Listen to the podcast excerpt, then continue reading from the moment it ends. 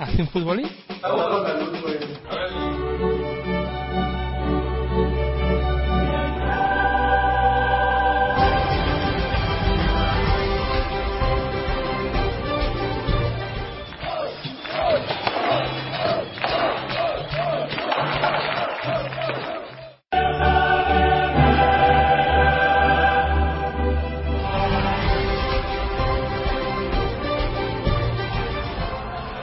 Bueno, pero, ¿pero esto qué es?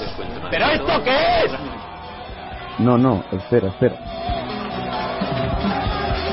Empezamos PDR Champions, toda la previa de la UEFA Champions League y la UEFA Europa League en Pasión Deportiva Radio, tu radio deportiva online.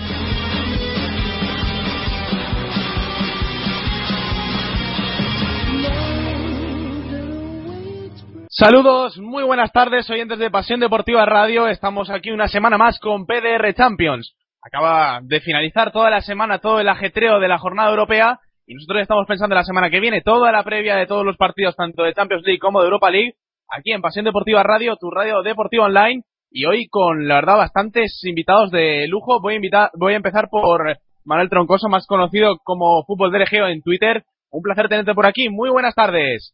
Hola, buenas tardes y un- igualmente un placer estar en Pasión Deportiva. Bueno, y luego también tenemos eh, colaboradores, colaboradores de los de siempre, nos lo vamos a cargar a todos. Tenemos a Óscar Vergillos desde Madrid. Muy buenas tardes, Óscar.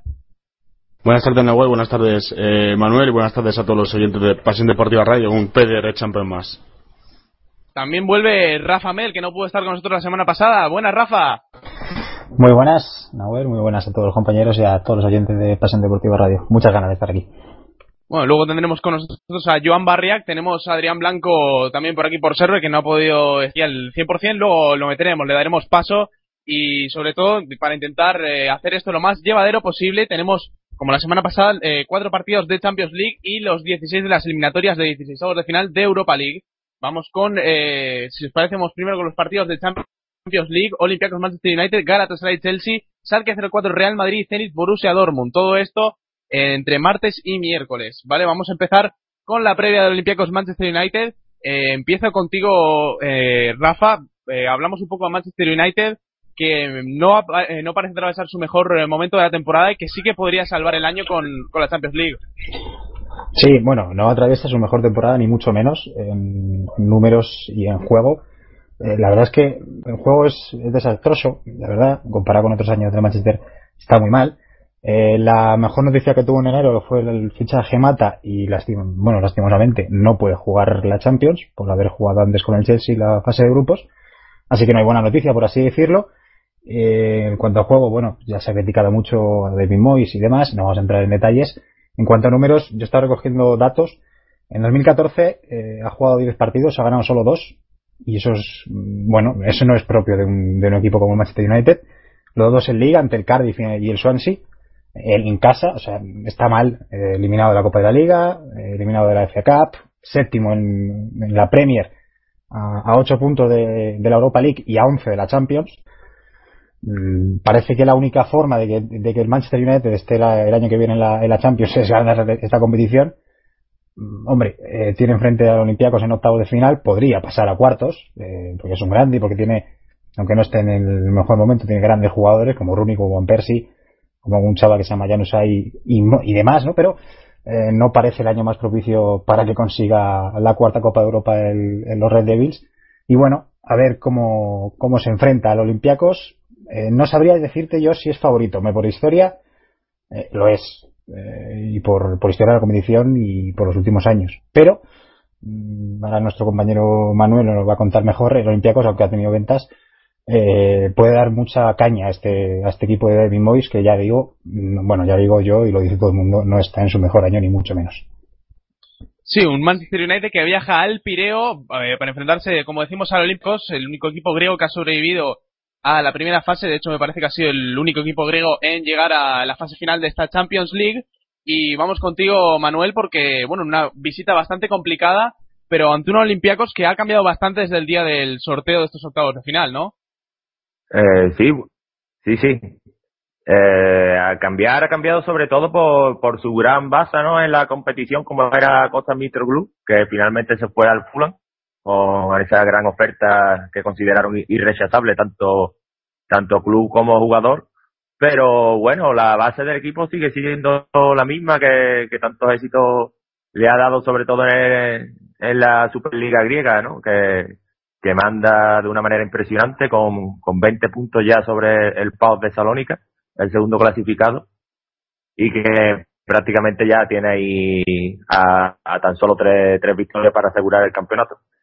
Eh, Así que, no, digamos bastante, que bastante superior en el, en el campeonato doméstico, pero pero bueno, también salidas, eh, también se, eh, se marchó Vice, si no me equivoco, llegó alguien para suplir, no recuerdo quién, ahora me lo recordarás tú, pero sobre todo eh, lo ves eh, un equipo tan compacto como el que vimos en la fase de grupos y que le permitió eliminar al Benfica de su Champions League, por decirlo de alguna manera. Sí, eh, bueno, a ver, la marcha de Vice es importante, por supuesto, ¿no? Un jugador de gran calidad, pero Vladimir Vice tampoco nunca tuvo asegurado su, su puesto en el 11, ¿no? No, no, no llegó a ser titular indiscutible. La, la llegada para cubrirlo fue la de Hernán Pérez, desde el Villarreal.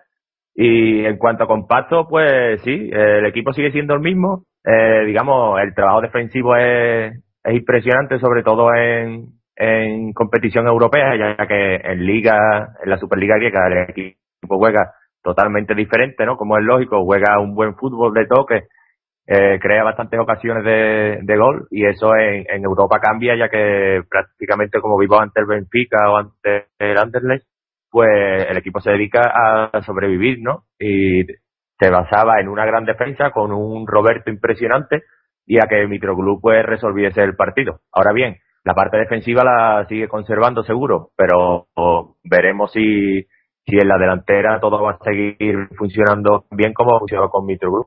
Sí, es que sobre todo ya lo vimos hace poco con el eh, propio Fulham de Mitroglou, que visitó el, visitó el Trafford, se encerró atrás y le salió bastante bien. El Manchester United estuvo todo el partido centrando y, y la verdad es que eh, un equipo bien trabajado defensivamente, como nos cuenta Manuel, que es este Olympiacos, eh, le puede plantear bastante problemas a, al equipo de David Moyes, ¿verdad, Oscar?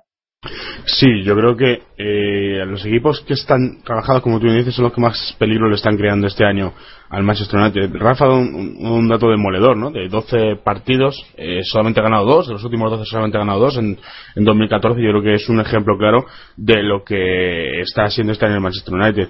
Eh, si hay un equipo que creo que está eh, bien trabajado y sobre todo por encima de sus posibilidades para mí, yo creo que este es el Olympiacos. Yo creo que estaréis conmigo en que eh, lo que ha hecho Olympiacos en esta Copa de Europa está por encima de, lo que debería haber hecho por, nombre. Creo que no pierde un partido este Olympiacos eh, desde octubre, noviembre, cuando perdiese con el PSG. Por lo tanto, estamos hablando de un equipo que no es casualidad que esté ahí. Y oye, que aquí se ha dado muchos palos a Mitchell y tal, pero que, el equipo va como un trueno, que lleva 71 puntos en 25 partidos y que, que poco más se le puede pedir. Por parte del Manchester United, es que, sinceramente, eh, como bien ha dicho Rafa, es un partido en el que ya no sabe si es favorito Olympiacos o es favorito Manchester United. Está claro eh, que si borrásemos el pasado de ambos equipos, yo creo que a día de hoy el, el, el favorito sería eh, Olympiacos de Pirios sin ninguna duda. Lo que pasa es que, claro, eh, ese demonio rojo ahí en el, en el pecho, en el escudo en la propia Copa de Europa, yo creo que pesa demasiado como para dar favorito al, a un equipo como Olympiacos que, sin, sin ofender a nadie, no tiene apenas historia en competiciones europeas, lógicamente. Y bueno, de un equipo del, del Egeo, bueno, lo hemos traído a Manuel eh, por eso, lo, lo, vamos a rentabilizar. Eh, nos marchamos a Galatasaray, al infierno turco del, Ami, del Ali Sami Arena, porque se enfrentarán Galatasaray y Chelsea la semana que viene. Un Galatasaray que protagonizó la gran sorpresa de la fase de grupos cargándose a la Juve, a uno de los candidatos al título, como era la Juve de Antonio Conte, y que, bueno, intentará poner las cosas muy difíciles a, a un Chelsea en increscendo. Eh, voy contigo, Manuel, primero. Eh, ¿Cómo llega Galatasaray después de este parón invernal de la Champions League? Bueno, pues Galatasaray llega en un posiblemente en el mejor momento de, la temporada, ¿no? Pues hace antes de antes del parón navideño eh, tenía perdía 10 puntos de ventaja sobre el Fenerbahce, ¿no? Que era el líder y ya prácticamente bastante medios de comunicación daban por, por ganada la, la, liga para el Fenerbahce, pero en las últimas jornadas a, eh, llegó a recortar seis puntos, se colocó a cuatro, aunque actualmente está a seis puntos, ¿no? Pero bueno, hay liga y, y sobre todo se ha reforzado bastante bien en el mercado de invierno, aunque no haya hecho grandes fichajes como nos tiene acostumbrado, ¿no? Porque el invierno pasado ya puso el listón en lo más alto, ¿no? Con el Neider y Dropa, pero bueno, ha, ha fichado jugadores importantes como Telles desde el gremio o Harrovic, el Borneo, y bueno, la verdad que, que está funcionando bastante bien. Eh, sí, también de, en el apartado de salidas eh, se rumoreaba la salida de Albert Riera hacia el Medalist, hacia Ucrania. ¿Se, se ha completado al final? Bueno, le, la verdad que desconozco si, si llegó a, a, firmar por algún equipo, pero bueno, lo que sí es seguro que, que rescindió su contrato con, con Galatasaray debido a al overbooking de jugadores extranjeros, ¿no? Que en eso la, la, la liga turca eh, tiene unas normas un poco, un poco difíciles para los equipos grandes sobre todo, ya que permite un máximo de 10 extranjeros y, y solo 6 en cada convocatoria. Y eso hizo que Riera se quedara afuera. Sí, bueno, también una norma para estimular un poco también el eh, fútbol base, digamos, de, de Turquía, mejorando bastante en las últimas fechas, pero bueno, ya tendremos tiempo para discutir eh, esta cuestión y sobre todo, eh, eh, voy contigo ahora, Oscar, eh, juega contra un Chelsea el, bueno, la verdad bastante en ascenso, todavía un poco irregular, pero dando muestras del gran equipo que puede ser y sobre todo de fondo con eh, la vuelta de, de Drogba Stanford pero bueno, eso ya lo contaremos en el partido de vuelta. Sí, bueno, sobre todo yo creo que esta eliminatoria eh, si tú buscas cualquier titular del partido, cualquier anécdota, cualquier situación, yo creo que el titular es eso, es la vuelta de Drogba a, a Stanford Bridge y, un enfrentamiento directo prácticamente con, con, José Mourinho, como él dice, mi padre, el que me ha eh, dado el nombre a la hora de, de, de, triunfar en Europa. Más allá de esto, pues yo creo que el, el Chelsea sí parece que últimamente va más. Yo de todas formas, eh, se está criticando mucho a Mourinho, ¿no? Por estas palabras que está diciendo de que no son un, un equipo favorito para la Champions, mucho menos para la Premier League. Yo creo que, en el fondo, yo creo que lo dice en serio. Yo creo que lo dice en serio en el concepto de que él lo que quiere es preparar el equipo para eh, dos, tres años. Eh, no ha tenido ningún problema en dejar salir a Mata. Eh, fíjate que hablamos de Mata, el jugador más importante de las dos últimas temporadas del Chelsea, que este año apenas estaba jugando, pero yo creo que eh, no se le puede echar absolutamente nada en cada Mourinho. Eh, Oscar eh, está subiendo mucho su, su, su, nivel con respecto a lo que ofrecía otras temporadas. Eh, Eden Hazard yo creo que eh, poco se puede decir. Para mí es el, el, jugador más desequilibrante ahora mismo en, en, la liga inglesa y yo creo que este Chelsea está en condiciones eh, de llegar mínimo cuartos semifinales en, en, condiciones normales. Luego a partir de ahí lo que digo yo siempre, estas eh, eliminatorias a doble partido, eh, son cuatro partidos y, y, de todo puede pasar. Sobre todo, eh, yo creo que lo importante para el Chelsea es dejar la portería a cero.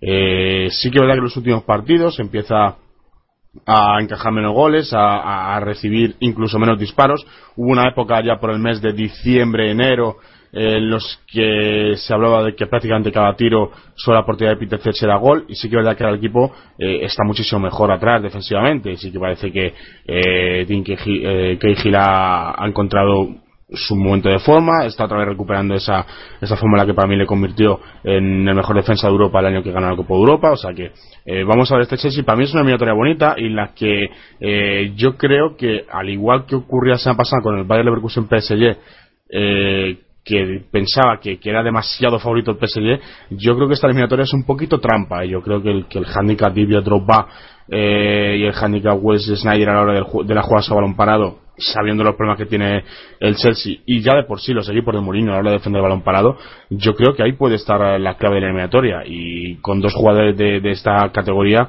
eh, es que es, complicado yo creo. Yo repito igual que decía la semana pasada que el Leverkusen PSG había demasiado favoritismo para los para los franceses en este Galatasaray Chelsea yo creo que ocurre lo contrario. Se está eh, infavorando muchísimo a Galatasaray y como bien eh, hablaba antes Manuel tiene jugadores de sobra para hacer muchísimo daño a un, a un Chelsea que sigo pensando que a día de hoy a pesar de los números eh, sufre atrás y bastante Sí, bueno, una lástima no tener por aquí a, a Manu Fernández para que nos, nos hablara un poco de Matic, porque la verdad es que eh, parece que hay una relación directa entre, entre la llegada de Matic y la mejora del rendimiento del Chelsea en el, en el mes de enero o principios de febrero, aunque bueno, eh, bastante irregular como nos comentaba Oscar. Pero, sí, pero no pero puede, Oscar...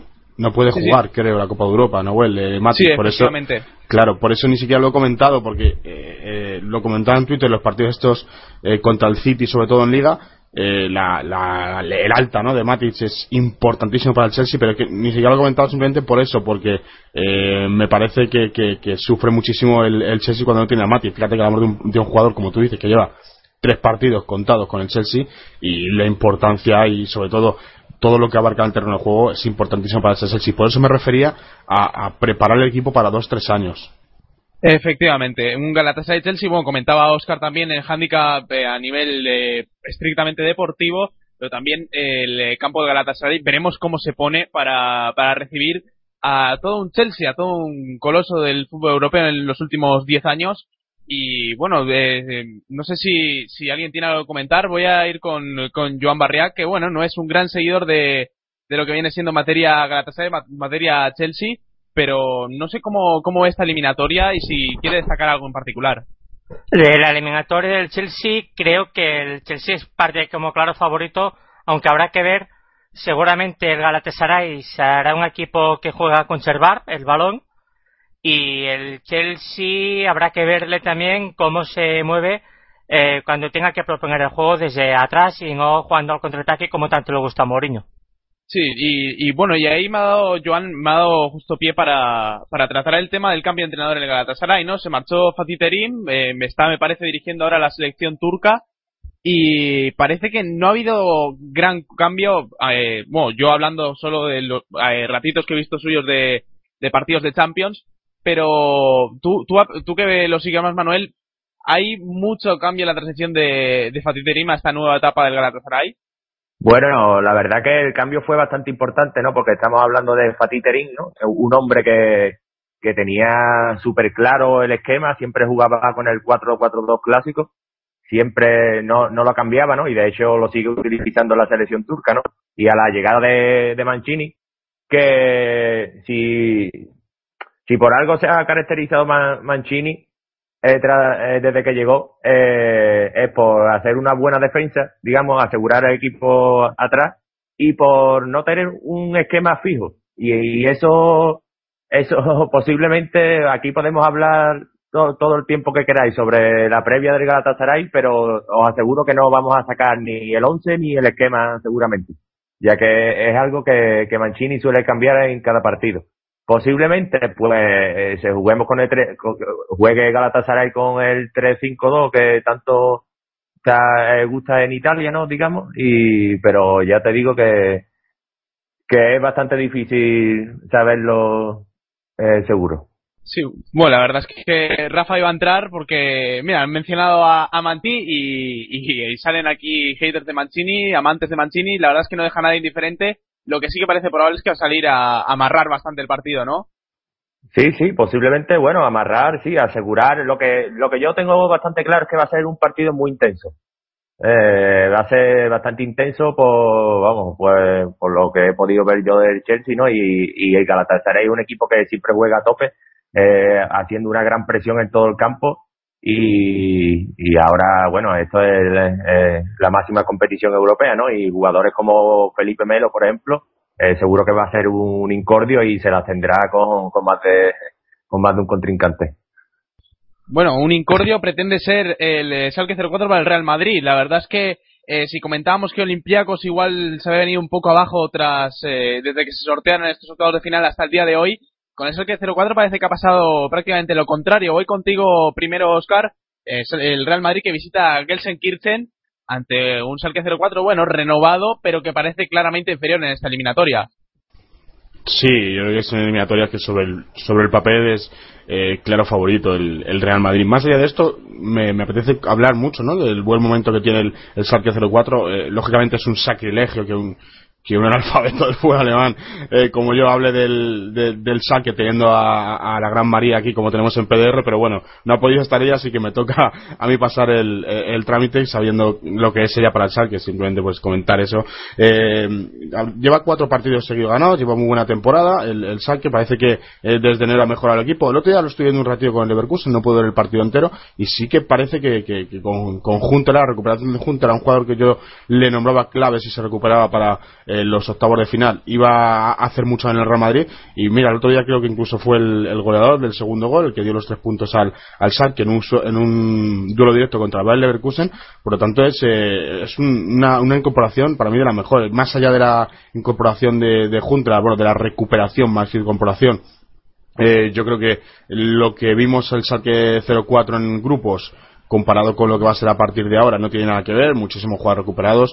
Eh, hablamos del partido del SAC, que además lo dimos aquí, creo, e incluso en el anterior eh, programa de PDR Champions, eh, creo que estaba el propio Rafa que hablábamos de las bajas que tenía el Salque para ese partido en el centro del campo. Ahora el equipo es totalmente nuevo. Creo que de bajas eh, solamente le quedan eh, Hoyer y, y Ahogo al, al equipo de las bajas eh, fija, de las bajas seguras, igual que en el Real Madrid está Sami Khedira, y luego mm, tiene gente titulada como Clemens, como Daxter, como Joguedes, pero yo creo que, eh, como el propio Uchida también, yo creo que eh, estas bajas se recuperarán. Son bajas, como decíamos en el anterior PDR Champions, ¿no? Para, para engañar Nahuel, ¿no? Esas bajas que tanto nos gustan a nosotros, estas de que eh, no juega, no juega, no juega y de repente a última hora eh, se le mete la convocatoria, aparece y hace un hat-trick. ya lo hemos visto varias veces, sobre todo con jugadores como Messi. Que, bueno, aquí te voy a cortar porque el otro día con, con Agüero metimos la pata, la verdad, parece que no, no jugó.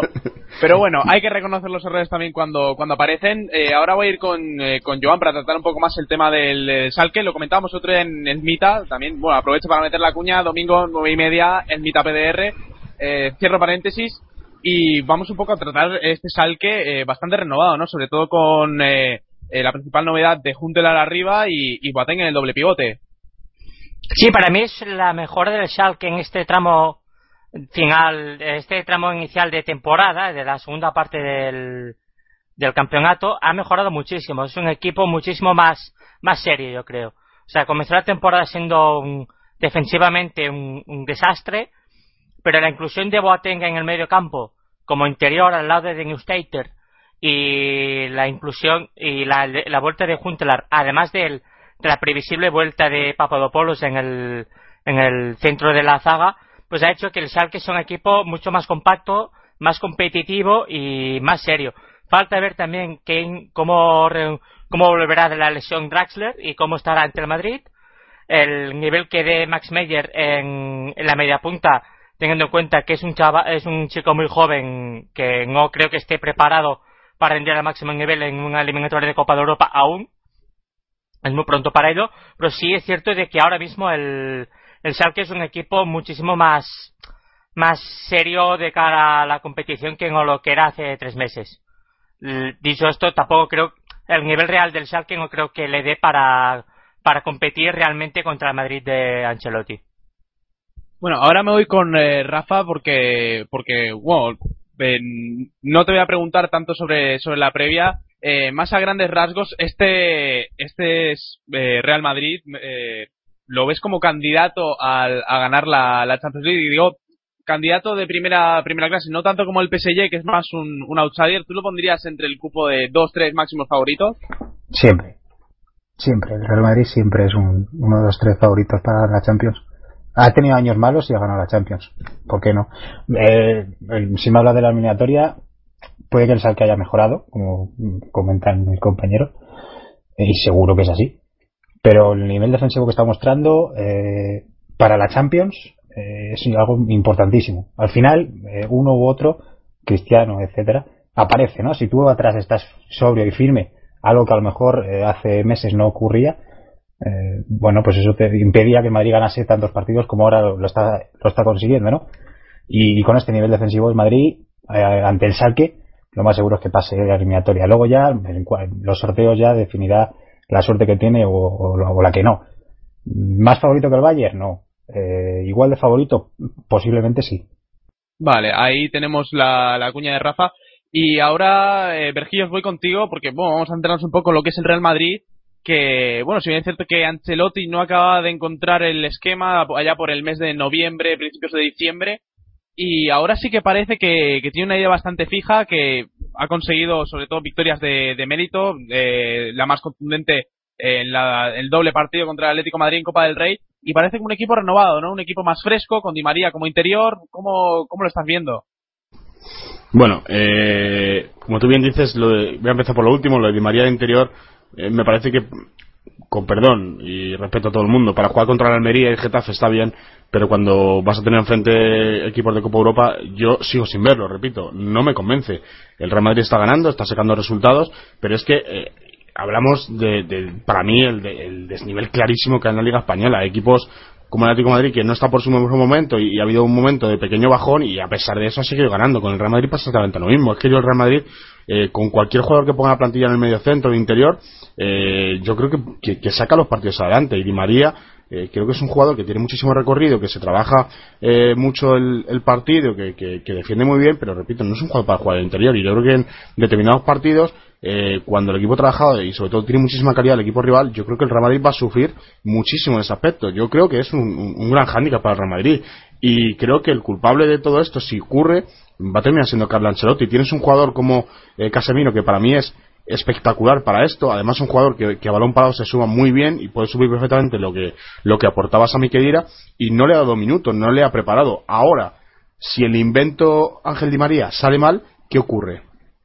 ¿A quién culpamos? Pues yo creo que sería, repito, culpa de él porque es que no, no ha dado minutos a, a, Casemiro, no le ha dejado estar ahí. Espero y deseo, lógicamente por, por, por lo que siento por el Madrid, que no ocurra pero yo creo que, le puede salir rana todo esto a Chelotti y, veremos veremos si, si, si, pasa esta eliminatoria porque como tenga problemas en este aspecto eh, ya sabemos que los equipos alemanes eh, te van a luchar hasta el último minuto. Da igual que juegues contra, contra el Nuremberg por ejemplo en la eliminatoria de Copa Europa. Sabes que el Nuremberg te va a dar el coñazo con perdón hasta el último minuto del último partido y lo sabes porque son alemanes. Es que no, no les queda otra ahora voy a meter la cuña, luego hablaremos de, de mi Eintracht, que bueno, la verdad es que estoy, estoy pletórico.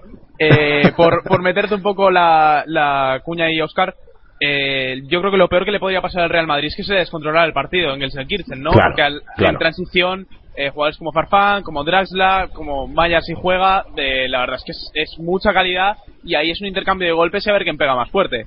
Sí, además, eh, antes de que me diese paso, iba, iba a preguntar precisamente a Joan si veía eh, que le podía hacer tanto daño como veo yo por la banda izquierda. Yo creo que en esta eliminatoria va a ser Marcelo el titular y creo que al Madrid le va a hacer mucho daño tanto Farfán como eh, desdoblándose contra ahí creo que le pueden hacer muchísimo daño al Real Madrid en esa banda izquierda vamos a ver cómo eh, suple esto Marcelo porque creo que Marcelo está haciendo una de las peores temporadas que recuerdo Real Madrid y que como siempre eh, ha terminado acomodándose viendo que no tiene rival y que este año no, no, no, no está coentrado para lo que tiene que estar para la práctica del fútbol. Y yo creo y pienso que ahí puede estar la clave de la eliminatoria. Si, si Farfán que además eh, siempre que veo al Sal que eh, termina siendo el mejor o prácticamente el mejor del equipo aparece y está ojito a la banda izquierda con los posibles eh, centros asistenciales de Farfán sobre, sobre Clark Juntelar, ¿eh? No sé cómo lo ve Joan. Eh, a ver, el nivel de Farfán es bastante alto, es un jugador que siempre es muy fiable de cara sobre todo al, trabajo, al esfuerzo, es un jugador con mucho gol, eh, tiene cierta capacidad de desborde en la banda, sobre todo también, hay que contar la posibilidad de que Uchida, que seguramente juegue de lateral derecho, eh, desdoble continuamente a Farfán y intente crear peligro desde la banda, pero también hay que tener en cuenta de que enfrente estará Marcelo y seguramente estará Ronaldo. Y claro, es posible también de que el Schalke mm, el Schalke por motivos defensivos intente retener a Uchida en la banda y obligue un poco a Farfán a trabajar en, en faceta defensiva. Hay que, ver, hay que ver también, en, este caso habría que ver quién gana la batalla de la banda. Y probablemente el Madrid tenga, por mucho que Farfán sea un jugador, Marcelo más Ronaldo es, es muchísimo superior a la pareja que pueda poner allí el Schalke. Bueno, eh, sobre todo eh, darle darle pasos a Vergillos porque bueno teníamos aquí por en, en off the record un debate sobre Ancelotti, algunos defensores, algunos detractores. Eh, pon, pon tú ya la, el punto y final, Oscar. No, simplemente comentar que eh, lo que decía Joan está bien, pero yo creo que si el Salque tiene alguna posibilidad de eliminatoria es haciendo el partido de ida loco si llega, si, si trabaja el partido, si lo defiende, si especula, le va a pasar lo del Manchester City el otro día. Entonces yo creo que la, única posibilidad que tiene el saque de paso eliminatoria es hacer un partido al ataque en, en Gelsenkirchen, en Alemania. No sé cómo lo ves eh, tú, Joan. Yo creo que no, porque esto es una competición que hay que tener en cuenta que es a 180 minutos y lo primordial sería que estos hay que competir. Y la primera norma de competir un de este tipo, cuando juegas la vuelta fuera de casa, es lo primero en encajar un gol en casa.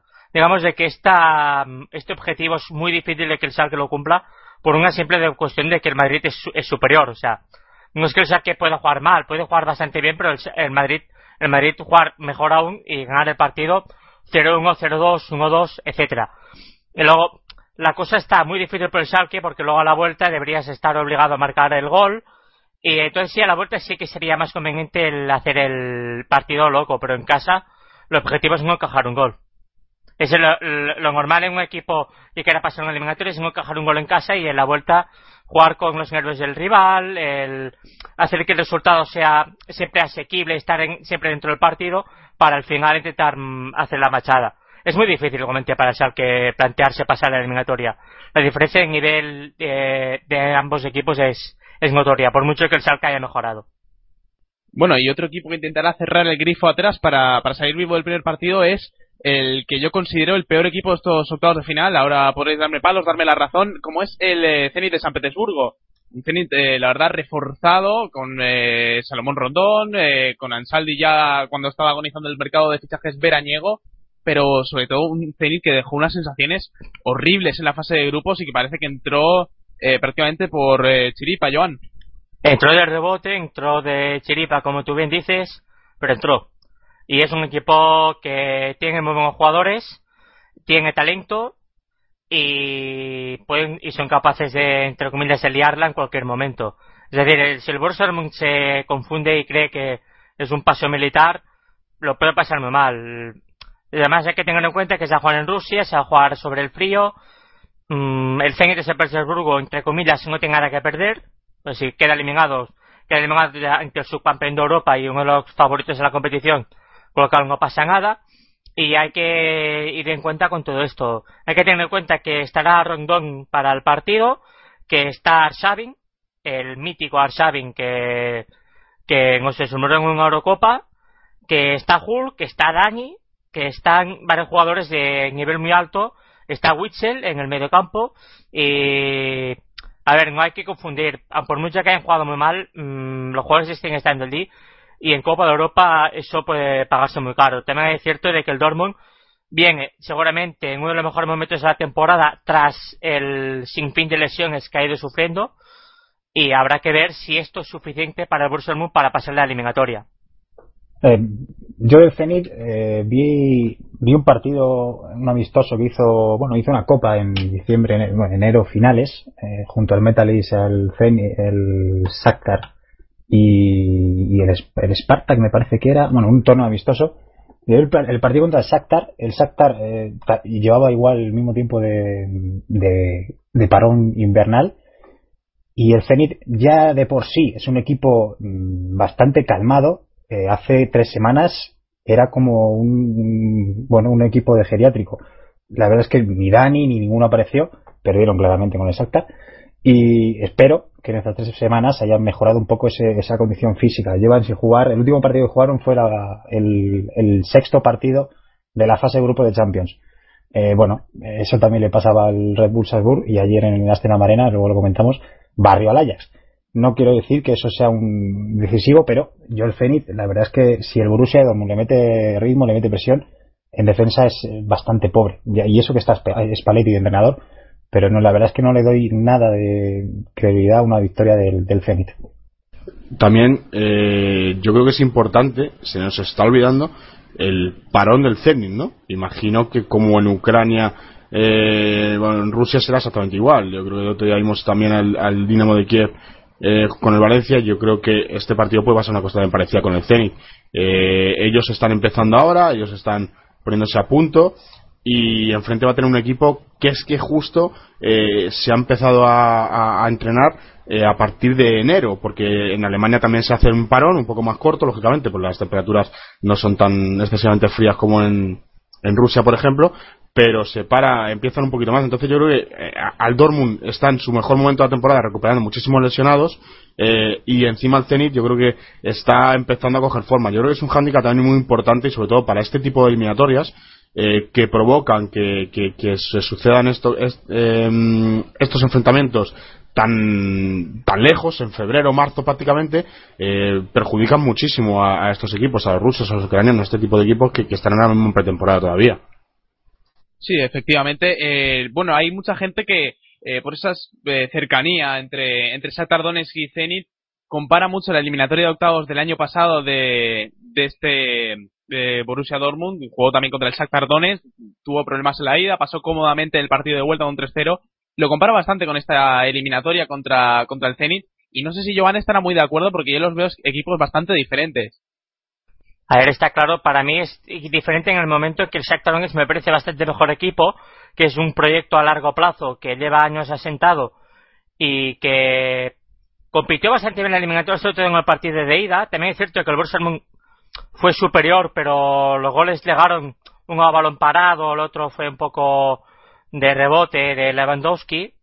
Y, pero es cierto de que el, el Shakhtar el año pasado causó problemas en el partido de ida, en el de vuelta fue bastante superior el Borussia eh, haciendo lo que más sabe hacer, que es correr a la contra. Para mí el Dortmund, ahora hago un inciso, para mí es el, el mejor contraataque en muchos años que he visto en mi vida. Luego, volviendo al Zenit, me parece que es un equipo que el problema que tiene es que las pocas veces que le he visto no me transmite alma. Y esto es lo peor de un equipo. No me transmite ni una idea de juego muy clara, ni me transmite nada. O sea, hay algo no sé cuál sería el término que no me transmite, que no me transmite chispa, no me transmite no me, no me transmite sensaciones. Hay equipos que juegan defensivamente, claro, pero no, hay una idea de juego, o sea, es que el último partido de la fase de grupo se llevan un 4-1 eh, casa de la Austria de Viena, que no es ninguna superpotencia del fútbol europeo, y como no, no transmite como amor propio, no sé si, si es a dónde quería llegar.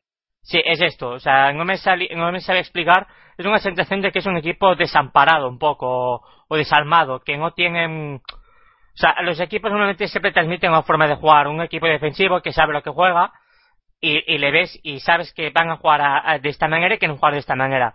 Te transmiten, eh, transmite competición, transmiten competitividad, transmiten cierta transmiten cosas es una es una cuestión completamente subjetiva eh seguramente sea injusto con el Zenit pero es la sensación que yo tengo ahora mismo cuando les veo jugar no me no me llama nada la atención como equipo Sí, sí, la verdad, eh, una eliminatoria, bueno, yo creo que bastante desigualada, aunque eh, voy contigo de nuevo, Joan. No sé si el eh, Borussia Dortmund puede sufrir si se cierra muy atrás el, el Zenit, ¿no? Hay eh, bueno, no todos los partidos, pero sí que ha habido algunos partidos, eh, sobre todo en Bundesliga, donde ha sufrido con equipos, eh, por citar algún ejemplo, equipos tipo Mainz, que se le han puesto muy atrás, eh, que alternan eh, momentos de estar muy atrás con salir a, a, apretar arriba. No sé cómo, cómo ves esto.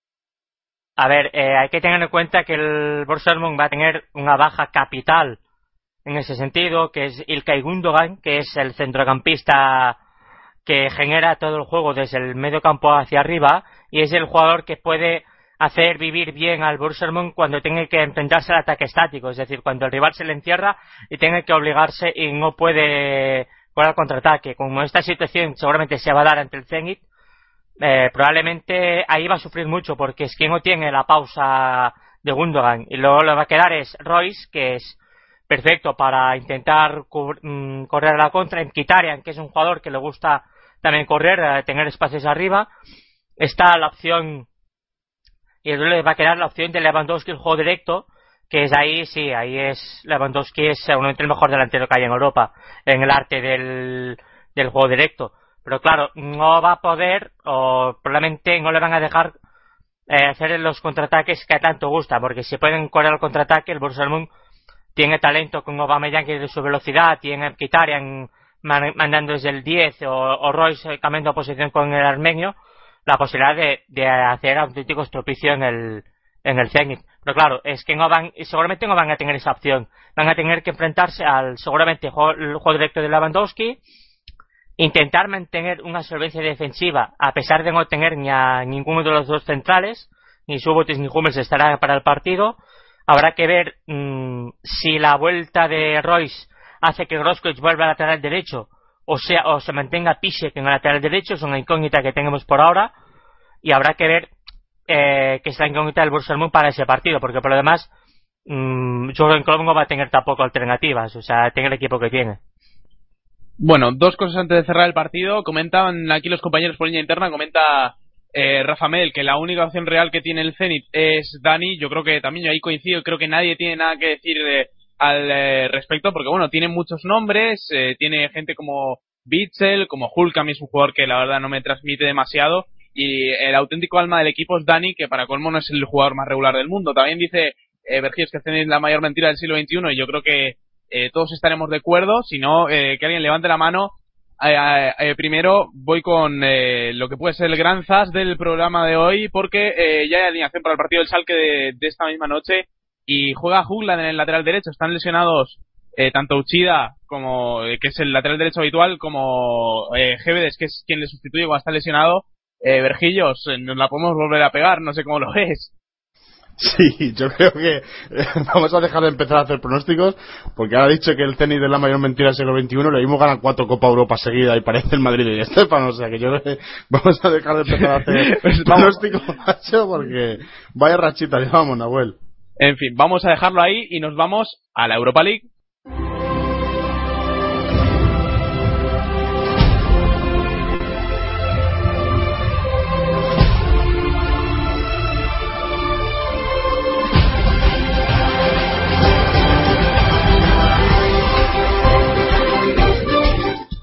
Bueno, la Europa League eh, acabó ayer la fase, bueno, digamos, la ida de los 16 de final. La verdad, marcadores bastante dispares.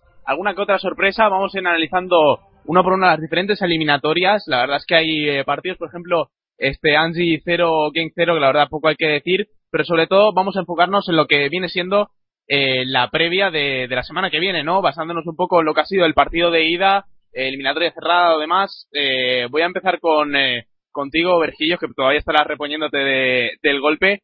Comentabas antes el Dinamo de Kiev contra el Valencia 0-2, partido jugado en Nicosia. ¿Cómo ves la, la vuelta de esta eliminatoria? No, yo creo que era una eliminatoria que estaba. Vamos a ver, es que, es que aquí se producen varias cosas. Primero, las connotaciones que tiene este partido. Es una, una vergüenza para mí que, era, eh, que la UEFA no permita, porque creo que no tienen ninguna culpa ninguna, pero que, que, que estos jugadores, estos chicos del Dinamo de Kiev, yo creo que no están ahora para ponerse a jugar un partidito en Chipre contra Valencia. Y digo partidito porque hay cosas más importantes que el fútbol. Y yo creo que es que ningún jugador del, Dinamo de Kiev tenía la cabeza para ponerse a jugar una eliminatoria de Copa de la UEFA eh, contra el Valencia. Hay cosas que no tienen explicación, no tienen lógica, y solo, solo recuerdo un caso aún más, más grotesco, más lamentable, y es que después de los atentados del 11M, dos días después, en, es- en este país eh, se jugaba una, una jornada de liga cuando aún estaban contando cadáveres en Atocha. O sea, y hay cosas que no tienen explicación y una de ellas es dejar que el Dinamo de Kiev juegue un partido de, Copa de la UEFA contra Valencia. Yo creo que esto pesó muchísimo al equipo y sí que es verdad que bueno, el Dinamo de Kiev tuvo sus opciones porque para mí es un, un buen equipo y Valencia no está... Eh, mira, dice Rafa que, que el mismo día el Barcelona jugó en Glasgow, es que es, es grotesco, es que es grotesco. Señores, el fútbol es secundario cuando hay cosas muchísimo más importantes en la vida y es muertos, señores. Es que es que lo que está ocurriendo en Kiev ahora mismo y, no tiene explicación ninguna que se vayan a jugar un partido a Chipre a un estadio totalmente desangelado que parecía eso, una eliminatoria de Copa del Rey del Getafe de, de, vuelta a octavos de final y no tiene no tiene explicación y, el partido fue eh, un paso para Valencia. Eh, marcó dos, pudo marcar muchos más. Eh, no tiene, para mí este partido es que no tiene resumen. Eliminatoria prácticamente sentenciada, señor, prácticamente. Y, nada, pensar al, al próximo enfrentamiento, que, ya hablaremos de ello, que ya están sorteados y puede salir incluso alguna cosa interesante. Sí, estaban fuera tanto Yarmo- Yarmolenko como Mbokani, que eran dos de las grandes armas arriba del Dinamo de Kiev. Eh, fuera también está Matic en el eh, Benfica por el traspaso que ya hemos comentado tantas veces en este programa en tan solo dos episodios. Y voy contigo ahora, Manuel. Eh, Pau Benfica 0-1. Eh, la verdad es que eliminatoria bastante apretada. No pude ver el partido, pero me parece que tú sí que has podido pegarle un vistazo. Bueno, pues la verdad es que no, no pude verlo porque como me coincidían en, en el horario tanto Trabzonspor como, como PAOK, pues vi al final el, conjunto turco. Pero bueno, el PAOK no, no atraviesa un buen momento en liga y yo vi el once, el once inicial que sacó Hugh Steven, pero no sé, me sorprendió bastante, ¿no? Porque digamos que, que la Europa League es su único su único trofeo que puede llegar a disputar esta temporada, ¿no? Porque la liga la tiene perdida y la copa bueno, la Copa la va a luchar porque en semifinales juega contra Olympiacos, pero era en la Europa League era donde tenía que darlo todo y sorprendió con una alineación bastante defensiva, pero bueno, aún así perdió 0-1 y, y siempre queda la esperanza para la vuelta. Sí, la eliminatoria, esta eliminatoria muy de Manu Fernández, que no ha podido estar hoy eh, con nosotros por compromisos estudiantiles laborales. Le mandamos un saludo desde aquí. Y eh, pasamos ya a Slovan Liberec 0, eh, AZ Almar 1. La verdad que eh, voy con, eh, eh, con Rafa en esta. El Slovan Liberec que suele plantar bastante cara en, en casa, ya lo vimos contra el Sevilla. Y no sé cómo ves esta eliminatoria, cómo ves a la Z sobre todo. Eh, pues mira, me pillas con los dos que más o menos algo he visto de ellos. Eh, el Slovan Liberec es un equipo defen defensivo, de, de, nivel defensivo bastante bueno, dentro de lo que puede ser un equipo de, de, de ese nivel, ¿no? Pero eh, lo, lo, lo, dijo el entrenador, había estado bastante orgulloso de su equipo, el entrenador de la Z, y suerte que habían podido marcar porque el Slovan le había, le había puesto bastante complicaciones. Favorito era la Z, ya que con el 0-1 eh, yo creo que ya lo tiene hecho, ¿no? La, la complica, lo que podía complicar en la vida al, al, al, conjunto neerlandés era no marcar y que en la vuelta pues, se le complicara con algún, con algún gol en jugada de balón parado, que, el Slovan no va mal por ahí. Pero bueno, ya creo que con el 0-1 allí, en, en Liberec, está todo, todo sentenciado. Eh, te iba a preguntar también, Rafa, en la Z, eh, ¿va a pelear, va a plantar cara en, en, Europa League y va a ir con titulares, como ya ha hecho otras temporadas, o, cómo va a plantarse? Eh, bueno, la Z está ahí en la, en la lucha por, por los playoffs, no está, no está tan cerca del, del liderato del Ajax, está el Twente también por ahí más cerca que, que ellos. Eh, depende de lo que de lo que quiera. Hombre depende el, el rival me parece en octavos contando con que el, con Slovan no, no va a pasar. Sale del Ansi Henk eh, no es un cruce demasiado complicado empataron a cero los rusos y los belgas eh, podría tomárselo en serio y si se lo toma en serio sí que podría llegar a, a cuarto de final de la Europa League. Si ya estás en cuarto de final eh, vas con todo. Aunque estés jugándote el descenso en, en que no es el caso pero yo creo que eh, podría plantarse en cuarto de final de la Z. Los equipos neerlandeses les suele gustar la, la Europa League, salvo el año pasado que, que, bueno que estuvieron un poco nefastos. Y, y, yo creo que sí, yo creo que se lo puede tomar, si se lo toma en serio, y yo creo que va a ser así, a cuartos puede llegar. Vale, eh, vamos eh, a otro emparejamiento, doble emparejamiento del cuadro. Recordemos que los, el sorteo de octavos, como os ha recordado Rafa, ya están eh, sorteados. Tornomores 0, eh, Olympique de Lyon 0. La verdad es que el Tornomores está siendo una de las grandes sorpresas de esta Europa League, no la más grande, luego iremos a ello, y la sorpresa de la jornada ha sido el Nipro de Juan de Ramos, ganó por un gol a cero al eh, Tottenham, eh, con, eh, bueno, protagonista negativo español como fue Roberto Soldado, Oscar. Bueno, yo creo que eh, el Nipro eh, para empezar, estas eliminatorias eh, tan lejos suelen crear eh, muchos problemas, sobre todo los equipos ingleses, unos equipos ingleses que lo hemos comentado varias veces, eh, tanto italianos como ingleses, a veces, no sé si es que no, no, no sé qué prometen en las islas con la Copa la UEFA, porque eh, durante tantas temporadas les veo tirar la, la, competición esta, la segunda competición continental, así que no sé qué prometen allí. Más allá de esto, yo creo que eh, el Dipro bastante hizo con, con sacar el, el partido allí, sí que fue un partido eh, extraño, un partido raro, un partido como siempre le gusta jugar al digno con, tranquilidad, sin, sin partido de contragolpe, sin partido loco, y mira, al final pues te terminas pescando, terminas anotando y te terminas llevando el equipo al, el partido al bote. El equipo de Juan de Ramos, pues eh, yo creo que es un equipo que quizá tiene opciones de hacer algo importante en, en, la, en esta competición, la UEFA Europa League, tiene jugadores interesantes como Konoplianka, eh, Rotan, o sea que es un equipo que, que tiene eh, cositas y yo creo que eh, no sé exactamente el cruce que puede tener en, en, cuarto de final esta eliminatoria, creo que sí que es una de las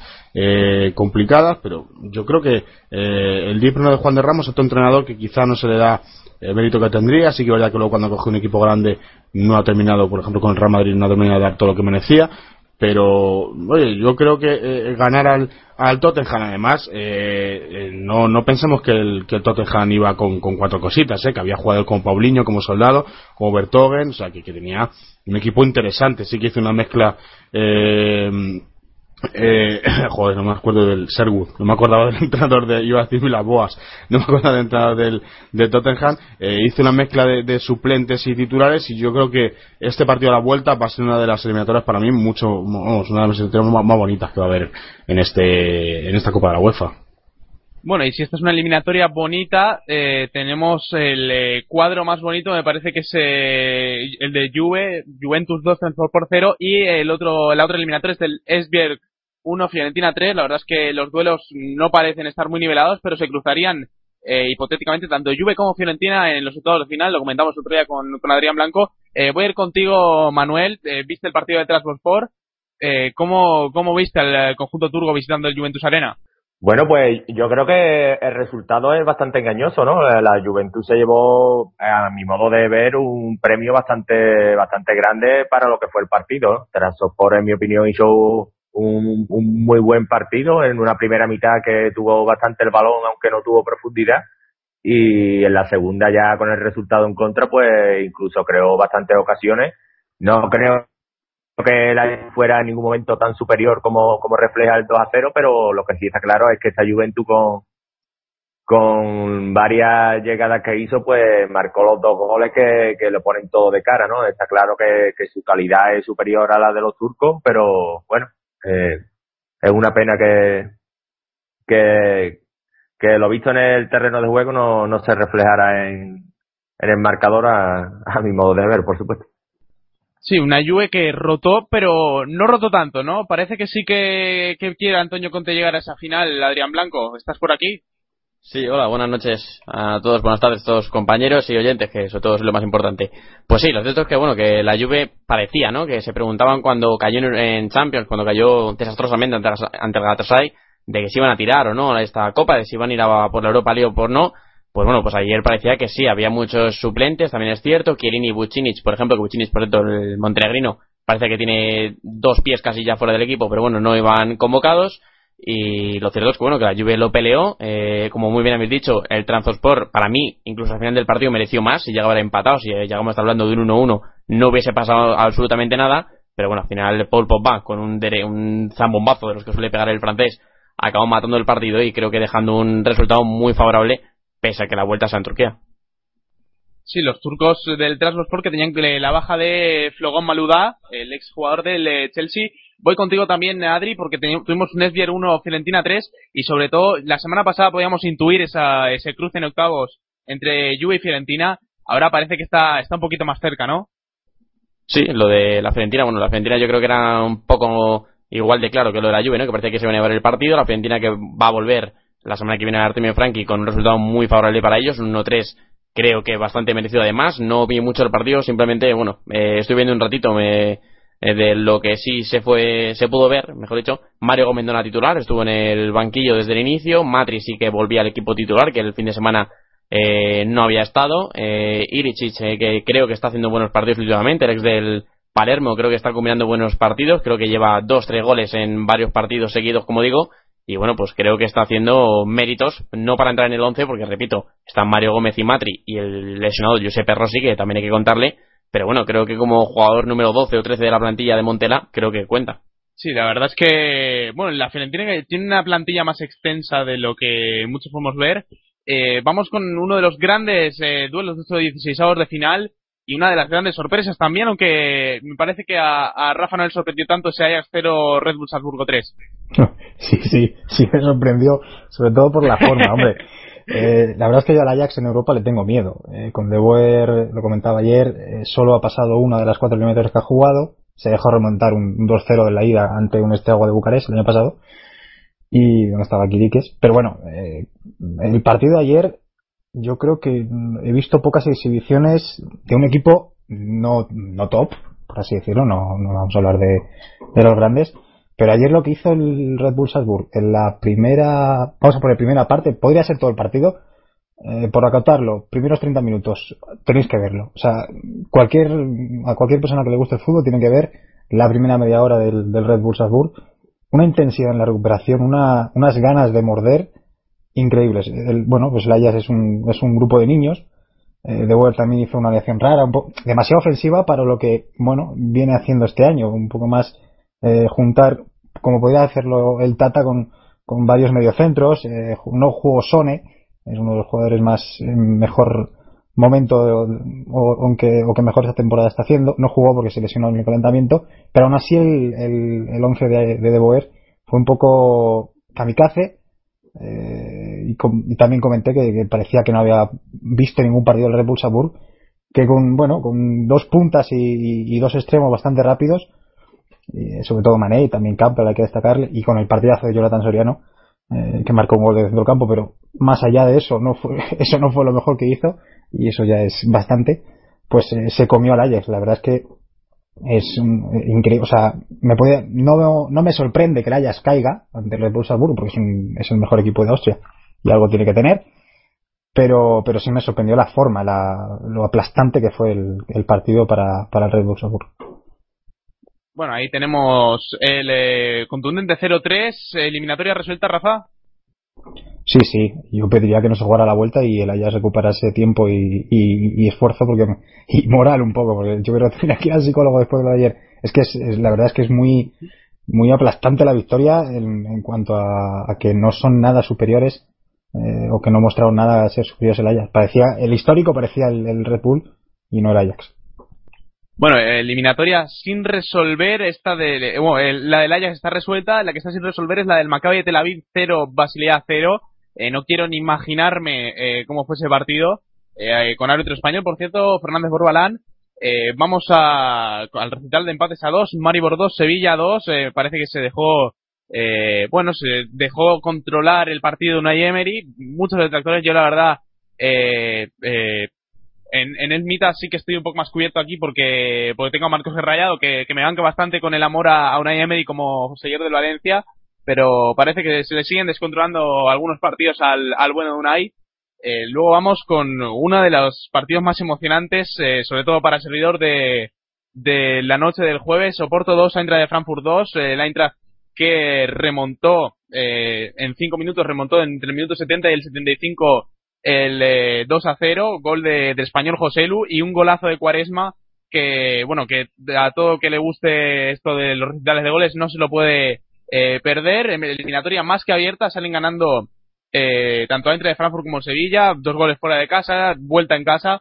Eh, veremos, eh, veremos el partido de vuelta. Eh, yo creo que sin muchas bajas, el Eintracht eh, con partido eh, la verdad es que competido. Joan, pudiste ver el, partido del, del Oporto contra el Eintracht y yo creo que eh, si pudiera rotar, eh, Armin Bell lo haría este fin de semana, pero es que tiene un duelo decisivo en, en, en, Bundesliga. Claro, más allá de que tenga un partido decisivo en Bundesliga contra el, si no recuerdo mal, contra el Verde Bremen, la cuestión es que la Europa League es la competición en el que el Eintracht de Frankfurt es donde muestra todas las ilusiones, donde donde tienen la ilusión de competir y llegar donde puedan.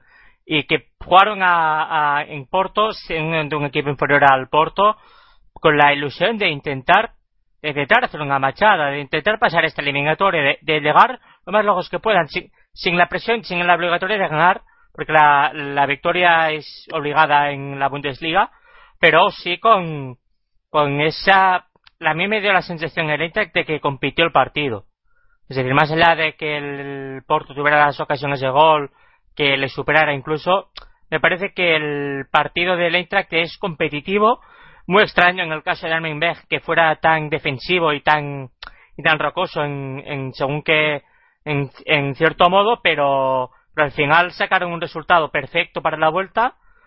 Es muy difícil que mantenga el resultado en, en Frankfurt, pero claro, si ya era difícil empatar a dos en Porto y lo hicieron, ¿por qué no intentarlo? ¿Por qué no seguir intentándolo?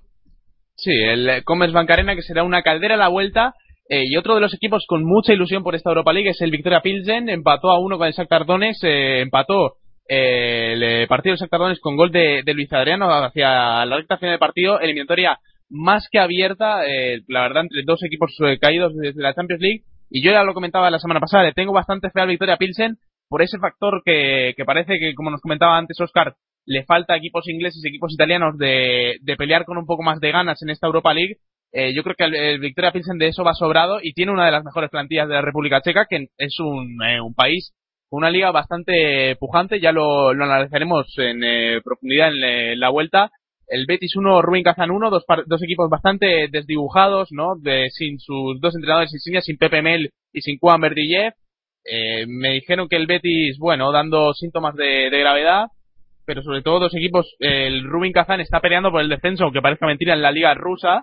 Ahora se reanudará el campeonato, como hemos comentado anteriormente, y el Betis ya lo conocemos todos, ¿no? Está colista en eh, la liga eh, en la liga española, está en una situación bastante crítica y dos equipos que no se están tomando muy en serio la competición, como, bueno, el Swansea, eh, que también parece que está con la cabeza de otra cosa, empató a cero contra el eh, Nápoles. Eh, vamos contigo para este, Adri, porque ahí sí que hay más, que, más tela que cortar, el que se preveía iba a ser el duelo estrella de estos 16 avos de final, pero parece que decepciona un poco, ¿no? Bueno, no sé si decepcionar o no, la verdad que el 0-0 para mí es engañoso, ¿eh? Si ves el partido, la verdad que fue un espectáculo o la manera, no sé si llamarlo espectáculo tampoco, pero bueno, la manera en la cual el Swansea pasó por encima del Napoli. O sea, que para mí, por encima totalmente el equipo de Rafa Benítez, un equipo desdibujado totalmente, que nota y va a notar mucho de aquí hasta el final de Europa League, cuando termine su andadura esta temporada en la segunda máxima competición europea, sin Jorginho, porque no notan ni muchísimo en el centro del campo cuando no está el ex eh, centrocampista de Las Verona. Y ayer lo noté bastante, además, eh, ojito porque tuvo que salir Pepe Reina, creo que fue en la segunda mitad o al final de la primera, porque se lesionó el guardameta, el segundo guardameta del Napoli, que eh, Rafael se lesionó y además habían dicho que tenía un esguince de rodilla y demás y que a lo mejor eh, tenía algún ligamento afectado. Así que bueno, veremos cómo se resuelve eso. También es cierto que bueno, que ya con la eliminatoria totalmente abierta en Napoli para la vuelta y sabemos que en San Paolo es más que un fortín. Sí, y bueno, un fortín que parece eh, no se aplica para el Olímpico de Roma. Eh, ojo, cuando juega la Lazio, ¿no? tenemos aquí a, Rafa Mel, que es seguidor de la Roma y que nos comentaba por línea interna antes de, empezar con esto, que el Rubin también está en proceso de destrucción. Vamos, vamos con la Lazio. El, bueno, pues no vi el H Ludo he visto los resúmenes. Y, bueno, penalti fallado de Ludo primera media hora con bastante ocasiones, la verdad. Eh, Ludo es, el, es un equipo búlgaro, que la mayoría no lo colocarán en el mapa. Eh, bueno, yo, por ejemplo. Y, la primera fase suya, yo creo que hizo pleno, 6 de 6, si no recuerdo mal. Si alguien sí, efectivamente, efectivamente. Y, y, la verdad es que es una de las grandes sorpresas. El Red Bull Salzburg lleva años ya eh, en Europa League, metiéndose en las eliminatorias por lo menos, pero Ludo yo no lo recuerdo mm, así a bote pronto, tampoco soy un, un, una estadística de, de, gran nivel, pero bueno, no lo recordaba. Y la verdad es que ayer, por lo que he visto yo, el resumen eh, me decía ganar. Ya, eh, no se adelantó con el penalti, lo falló, lo tiró a Lopanenka, eh, el capitán, que por cierto le, le, expulsaron después, tenía que el nombre apuntado y ya se me ha perdido ahora te lo cuento. Y después marcó un buen, gol Beciak, justo antes del descanso. El capitán se llama eh, Yakov, no, no va a poder jugar la, el partido de vuelta. Y luego la Lacho también falló un penalti. Eh, falló Felipe Anderson y bueno, pues eh, yo creo que la Lacho eh, debería haber sido superior, pero con el momento que está el Ludo Goretz o con la temporada que está haciendo Europa League, tampoco debería sorprender, ¿no? La que bueno, lleva un mes desde que se fue Petkovic y ha entrado Regia, ha mejorado, pero no es el, no es la Lacho del año pasado, mucho menos. Un Lacho que, ganó la Copa y que, bueno, peleó en la, plaza incluso de Champions casi hasta el final, ¿no? Luego se conformó con la Europa League. Los últimos meses fueron malos, pero no es, no tiene nada que ver la Lacho del año pasado con, la de esta. A pesar de que con el cambio de entrenador sí que ha mejorado. Yo creo que Ludo Goretz ya ha hecho lo más difícil y va a estar en estado de final. Que posible rival del bueno, posible rival será el rival del Valencia, que salvo catástrofe en, Valencia, en Mestalla, eh, pasará. Ahí tenemos el eh, colofón de este Pasión Deportiva eh, de eh, PDR Champions, perdón, me, me, lío. Algún día tendremos que hablar más a fondo de esta liga búlgara, porque parece que es otro de esos campeonatos en ascensión. Se reía de mí Oscar Vergillos eh, por hablar de la liga checa, pero, pero bueno, hay que, hay que tocar un poco todos los palos y aquí estaremos la semana que viene para, para repasar un poco más este, la actualidad de, de fútbol intercontinental. Eh, bueno, voy con, con las despedidas. Eh, Oscar Vergíos me ha dejado tirado ahí con, eh, con la coletilla, pero no pasa nada, no pasa nada, te vuelvo a tirar. Eh, Vergíos, nos vamos hasta la semana que viene. sí, no, hombre, que me, me, dejas a Rafa que me haga el resumen de la Lazio, ¿eh? el, tifoso de la Roma este, pues claro, quieres encima que, que te deje ahí bien? no, hombre, sí, pero que nada, Rafa es, Rafa es un crack y la verdad es que es de esas personas que aunque sea seguido de un equipo, en este caso de la Roma que ya tiene delito, eh, no pasa nada, es bastante objetivo y, se agradece que, que, aún exista gente así, la verdad. Ojo, ojo a lo que he dicho del Real Madrid en, la, en, su partido, ¿eh? Sí, sí, sí, hombre, solo te faltaría decir que no es nadie el Real Madrid en Europa. Sí, y titular que he cogido yo. Estaba, he, tenido que ir a lavarme la boca, nada más decirlo, pero, pero lo, he, podido decir. En cuanto acabe el programa lo retiteo. Sí. bueno, aquí eh, os despido a los tres en conjunto. Hasta luego, Adrián. Hasta luego, Oscar. Hasta luego, Rafa. Eh, un placer haberos tenido por aquí. También eh, Joan, aparece Joan. Eh... Sí, eh, aquí estoy. Mm, gracias por darme la oportunidad de estar aquí. Para mí es un honor y, y encantado de haberos conocido a todos. Bueno, Joan Barriac de PDR Champions desde pequeñito. Eh, imagino, Manuel, tú también, ¿no? Sí, sí, por supuesto. No, no me pierdo ni ningún programa. Bueno, eh, un placer haber tenido a nuestros dos invitados de hoy, John Barriac eh, y Manuel Troncoso de eh, Fútbol del Egeo en eh, Twitter. Bueno, no os perdáis todo, el, tenéis todo en el en el, el, el tele de, de PR Fútbol, todo frases célebres, cortesía de Adrián Blanco. Y nosotros nos vamos ya, ¿no? Tenemos eh, las eh, redifusiones del programa mañana a las 5 y cuarto, el domingo a las 9 tendréis el podcast en breves instantes. Os dejamos con eh, Adeco Oro. Y nada, un placer haberos tenido por aquí a todos los oyentes de Pasión Deportiva Radio. Yo he sido Nahuel Miranda y os dejo con eh, la sintonía, la intro de este Pasión de, este PDR Champions. Hasta luego y a vivir. ¿Hacen futbolín?